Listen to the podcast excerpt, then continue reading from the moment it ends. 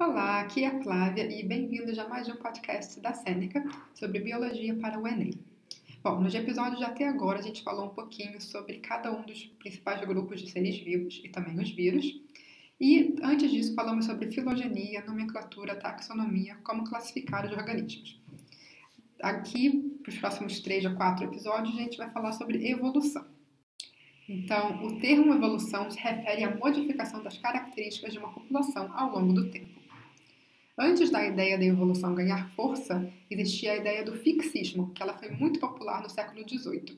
Essa ideia propunha que as espécies estão sendo criadas por um poder divino, ou seja, elas são imutáveis. Então, elas são criadas do jeito que elas estão, não há modificação das características ao longo do tempo.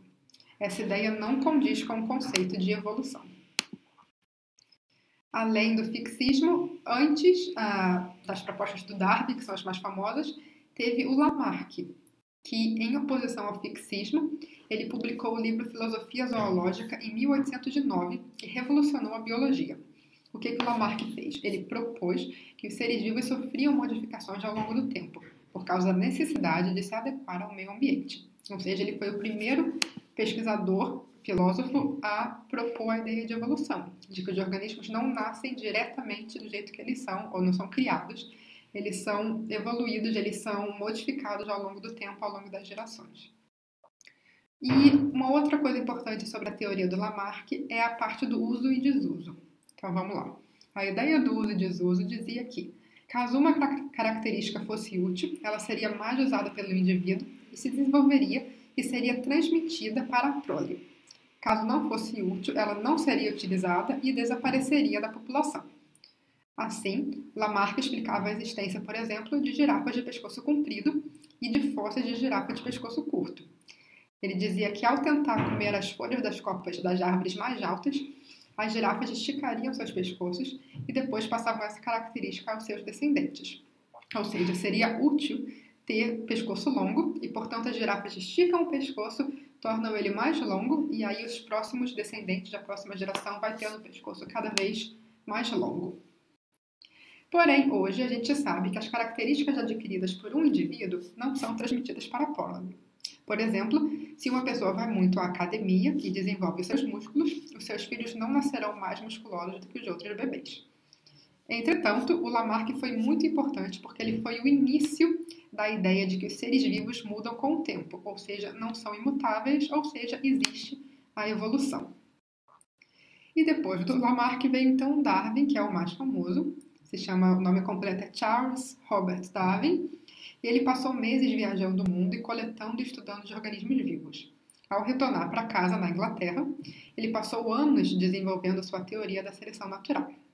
O livro que continha a explicação detalhada da sua teoria e também a descrição de todos os seus estudos foi publicado em 1859 e se chamou Sobre a origem das espécies por meio da seleção natural.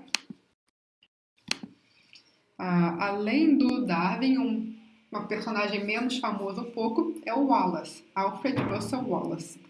Antes do Darwin publicar seu livro, ele publicou um artigo em colaboração com Wallace, em 1858, que tinha ideias semelhantes ao que vinha a ter no livro depois. O artigo foi intitulado Sobre a tendência das espécies de formarem variedades e sobre a perpetuação das variedades de espécies por meios naturais de seleção.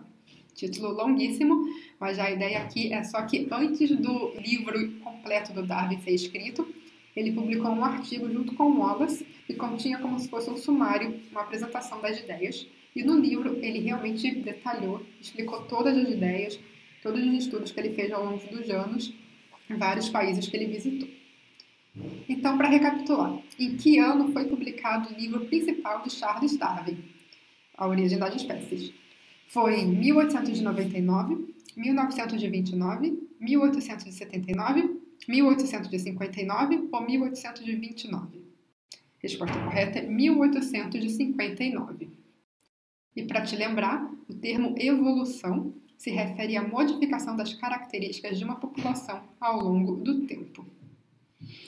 Agora, mais de uma pergunta. Qual dessas seguintes ideias não condiz com o conceito de evolução? Ou seja, qual dessas características não vai de acordo com a evolução? É a seleção natural, a lei do mais apto, o uso e desuso ou o fixismo? A resposta correta é o fixismo, porque essa ideia fala que os animais já são gerados, originados de maneira que eles são hoje, não há modificação com o tempo. E é isso, obrigada pelo nosso primeiro podcast sobre evolução. Vamos ter mais episódios daqui para frente. Até lá!